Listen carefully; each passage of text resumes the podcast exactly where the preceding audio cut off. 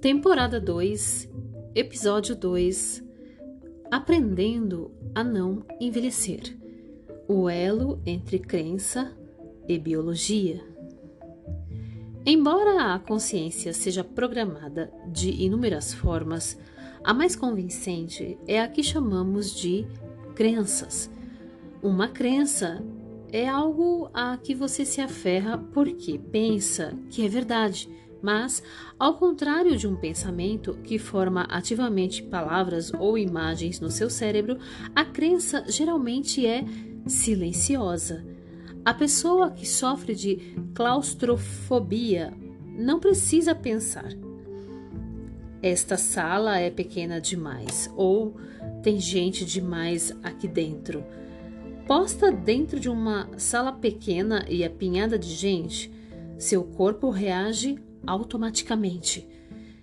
Em algum ponto de sua consciência existe uma crença oculta que gera todos os sintomas físicos do medo sem que seja preciso pensar nisso. O fluxo de adrenalina, adrenalina que faz com que seu coração dispare, mole de suor a palma de suas mãos, torna sua respiração ofegante e causa tonteira, é deflagrado a um nível mais profundo da mente pensante. As pessoas que têm fobias lutam desesperadamente para conseguir pensamentos que diminuam o medo que sentem, mas tudo é em vão. O hábito do medo mergulhou tão fundo que o corpo se lembra de obedecer a ele, mesmo quando a mente resiste com todas as suas forças. Os pensamentos dos claustrofóbicos não há razão para sentir medo, aposentos pequenos não são perigosos. Enfim, todas as outras pessoas parecem perfeitamente normais porque não consigo vencer esse problema. São objeções racionais, mas o corpo age obedecendo a comandos que atropelam os pensamentos. Nossas crenças quanto ao envelhecimento tem exatamente esse mesmo poder sobre nós. Aqui vai um exemplo. Nos últimos 20 anos, os gerontologistas realizaram experiências no sentido de provar que permanecer ativo toda a vida, inclusive aos 70 e tantos anos, faz cessar a perda de músculo e de tecidos ósseos. A notícia espalhou-se entre os aposentados que deveriam continuar a caminhar, correr, nadar e fazer seus trabalhos domésticos, sob o slogan Use-o ou perca-o. Milhões de pessoas esperam agora permanecer fortes quando tiverem uma idade avançada. Com esta nova crença instalada, aconteceu algo que antigamente pareceria impossível. Audaciosos gerontologistas da Tufts University visitaram um asilo. Selecionaram um grupo de residentes mais frágeis e os puseram no regime de exercícios com pesos. Seria o caso de se temer que o exercício assim introduzido subitamente seria capaz de de tornar exaustas ou mesmo matar aquelas pessoas, mas na verdade deu-se o contrário. No espaço de oito semanas, a massa muscular teve um aumento de 300%, a coordenação e o equilíbrio melhoraram e, acima de tudo, foi recuperado o sentido da vida ativa. Algumas das pessoas submetidas à experiência voltaram a poder se levantar sozinhas para ir ao banheiro de noite, um ato de dignidade pessoal importantíssimo. O que torna essas realizações realmente espantosas, contudo, é que a pessoa mais jovem do grupo tinha 87 anos e a mais velha 96. Estes resultados sempre foram possíveis, nada de novo foi acrescentado à capacidade do corpo humano. Tudo o que aconteceu foi que uma crença foi alterada.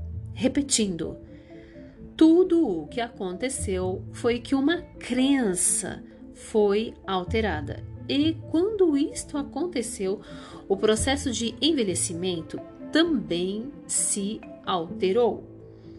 Se você está com 96 anos e tem medo de movimentar seu corpo, ele irá se consumir. Para entrar numa sala de musculação nesta idade, é preciso crer que aquilo fará bem ao seu corpo. Você tem que estar livre de medos. Tem que acreditar em si próprio. Quando digo que o envelhecimento é resultado de uma crença, não estou sugerindo que seja possível livrar-se dele simplesmente através do pensamento. É exatamente o contrário. Quanto mais forte a crença, mais enraizada no corpo ela será. Quanto mais forte a crença, mais enraizada no corpo ela será e mais imune ao nosso controle consciente e mais imune ao nosso controle consciente. De acordo com o sistema de crenças a que você e eu aderimos, a natureza nos prendeu em corpos que envelhecem contra a nossa vontade. A tradição do envelhecimento remonta aos primórdios da história registrada e mesmo à pré-história. Animais e plantas envelhecem, cumprindo uma lei universal da natureza. É difícil crer que o envelhecimento seja o resultado de um corpo, de um comportamento aprendido, pois a biologia não pode ser negada. No entanto, a crença essencial de que o envelhecimento é um processo fixo e mecânico, algo que simplesmente nos acontece, é apenas uma crença. Repetindo, vale a repetição. No entanto, a crença essencial de que o envelhecimento é um processo fixo e mecânico, algo que simplesmente nos acontece, é apenas uma crença.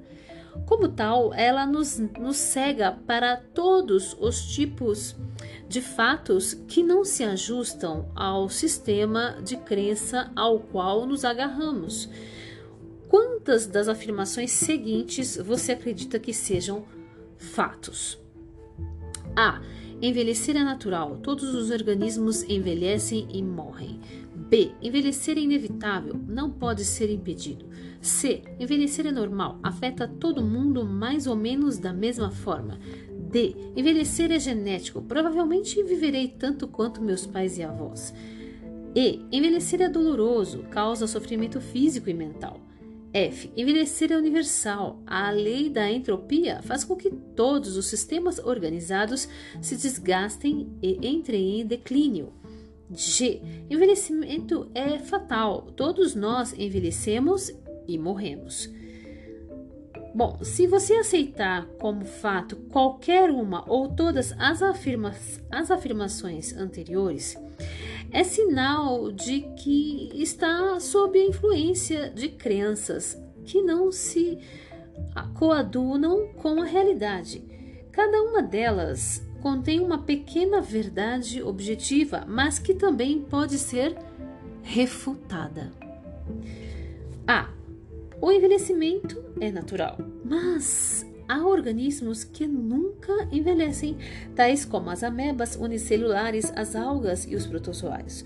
Há partes suas também que não envelhecem. Suas emoções, seu ego, tipo de personalidade, QI e outras características mentais, por exemplo, assim como vastas porções do seu DNA.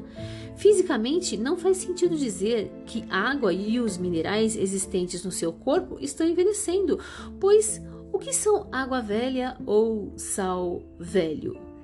Somente estes componentes constituem 70% do seu corpo. B. O envelhecimento é inevitável, mas a abelha, em certas épocas do ano, é capaz de mudar seus hormônios e reverter por completo sua idade. No corpo humano, as modificações nos hormônios podem não ser tão dramáticas, mas há amplitude suficiente para que, em um determinado dia, seu perfil hormonal possa ser mais jovem do que no dia, mês ou ano anterior. C. O envelhecimento é normal. Não há, contudo, uma curva de envelhecimento que possa ser aplicada a todas as pessoas. Há quem escape inteiramente de certos sintomas da idade, enquanto que há também quem seja vítima deles muito tempo antes da velhice se instalar. D. O envelhecimento tem um componente genético que afeta a todos, mas não ao grau que se costuma supor. Ter pais que viveram além dos 80 anos acrescenta cerca de 3 anos a expectativa de vida de uma criança. Menos de 5% da população tem genes tão bons ou tão ruins que tornem significativo relativamente mais longa ou mais curta a sua vida. Por comparação, ao adotar um estilo de vida saudável, pode-se retardar os sintomas do envelhecimento em até 30 anos. Repetindo, pode-se retardar os sintomas do envelhecimento em até 30 anos. E o envelhecimento muitas vezes é doloroso, tanto física quanto mentalmente, mas isto é o resultado não do envelhecimento em si, e sim das muitas enfermidades que acometem os idosos. Uma, um grande número dessas, enfermidade, dessas enfermidades pode ser evitado. F o envelhecimento parece ser universal, porque todos os sistemas organizados se desgastam com o tempo. Mas, mas nossos corpos resistem a este desgaste extremamente bem, sem influências negativas internas ou externas. Nossos tecidos e órgãos poderiam facilmente durar 115 a 130 anos antes que a idade. E somente a idade fizesse com que parassem de funcionar. G. Finalmente, o envelhecimento é fatal, porque todo mundo tem que morrer, mas na vasta maioria dos casos, talvez tanto quanto 99%, a causa da morte não é idade avançada, e sim câncer, ataque do coração, derrame, pneumonia e outras enfermidades. É extremamente difícil determinar como seria observar o corpo envelhecendo por si só. Dois carros deixados ao relento irão enferrujar aproximadamente na mesma proporção. O processo de oxidação ataca a ambos por igual, transformando seu aço e ferro em óxido de ferro, de acordo com uma lei da química facilmente explicada. O processo de envelhecimento não obedece a leis tão simples assim. Para alguns de nós, ele é constante, uniforme e lento, como uma tartaruga se arrastando para o seu destino. Para outros, envelhecer é como se aproximar de um penhasco a um longo e seguro platô de saúde, seguido por acentuado declínio no último ano e nos últimos dois anos da vida. E ainda para outros, a maior parte do corpo permanecerá saudável, exceto por um elo mais fraco, como por exemplo o coração, que falha muito mais rápido do que os outros órgãos. Seria preciso acompanhar uma pessoa pela maior parte de sua vida adulta para descobrir como ela estaria envelhecendo, e aí, então, seria tarde demais. O fato de o envelhecimento ser tão subjetivo resultou frustrante para a medicina, que considera extremamente difícil diagnosticar e tratar muitas das doenças mais importantes associadas à idade avançada. Duas jovens podem ingerir a mesma quantidade de cálcio, exibir níveis hormonais igualmente saudáveis e ainda assim, só uma delas apresentar um quadro de osteoporose incapacitante após a menopausa. Irmãos gêmeos com genes idênticos podem passar pela vida com quadros clínicos notavelmente parecidos e, no entanto, apenas um deles acabar desenvolvendo doença de Alzheimer, artrite ou câncer. Duas das condições clínicas mais comuns da idade avançada, pressão arterial e nível de colesterol altos, são igualmente imprevisíveis. O corpo que envelhece se recusa a se comportar de acordo com as leis e regras mecânicas. Vale a repetição: o corpo que envelhece se recusa a se comportar de acordo com as leis e regras mecânicas. Após décadas de intensa investigação, não existe uma teoria adequada acerca do envelhecimento humano. Mesmo as nossas tentativas de explicar como os animais envelhecem resultaram em mais de 300 teorias diferentes, muitas das quais contraditórias. Nossos conceitos de envelhecimento têm sido drasticamente modificados no decorrer das duas últimas décadas. No início dos anos 1970, os médicos começaram a notar pacientes de 60 e 70 anos cujos corpos ainda funcionavam com vigor e a saúde da meia-idade. Essas pessoas se alimentavam moderadamente e cuidavam dos seus corpos. A maioria não fumava, tendo abandonado o vício algum tempo depois das primeiras advertências médicas sobre os riscos de câncer de pulmão no início dos anos 1960. Nunca tinham sofrido ataques do coração. Embora exibissem alguns dos sinais aceitos da velhice, pressão arterial e colesterol elevados e tendência à obesidade, Vista cansada e audição reduzida, não havia nada de senil naquela gente. A nova velhice. Repetindo, a, entre aspas, nova velhice, como veio a ser chamada, havia nascido. A, entre aspas, velha velhice foi marcada por declínios irreversíveis em todas as frentes física, mental e social. Por séculos e séculos, as pessoas esperavam atingir a idade avançada, se é que viessem a atingir, frágeis, esclerosadas, socialmente inúteis, doentes e pobres. Para reforçar esta perspectiva melancólica, havia fatos igualmente melancólicos. Apenas uma de cada 10 pessoas vivia até os 65 anos antes do século 20. Parênteses, daí uma reflexão sobre crenças, né? Crenças que modificaram a realidade desses idosos, né? A velha velhice e a crença desses novos idosos da nova velhice. Fecha parênteses. Vamos lá.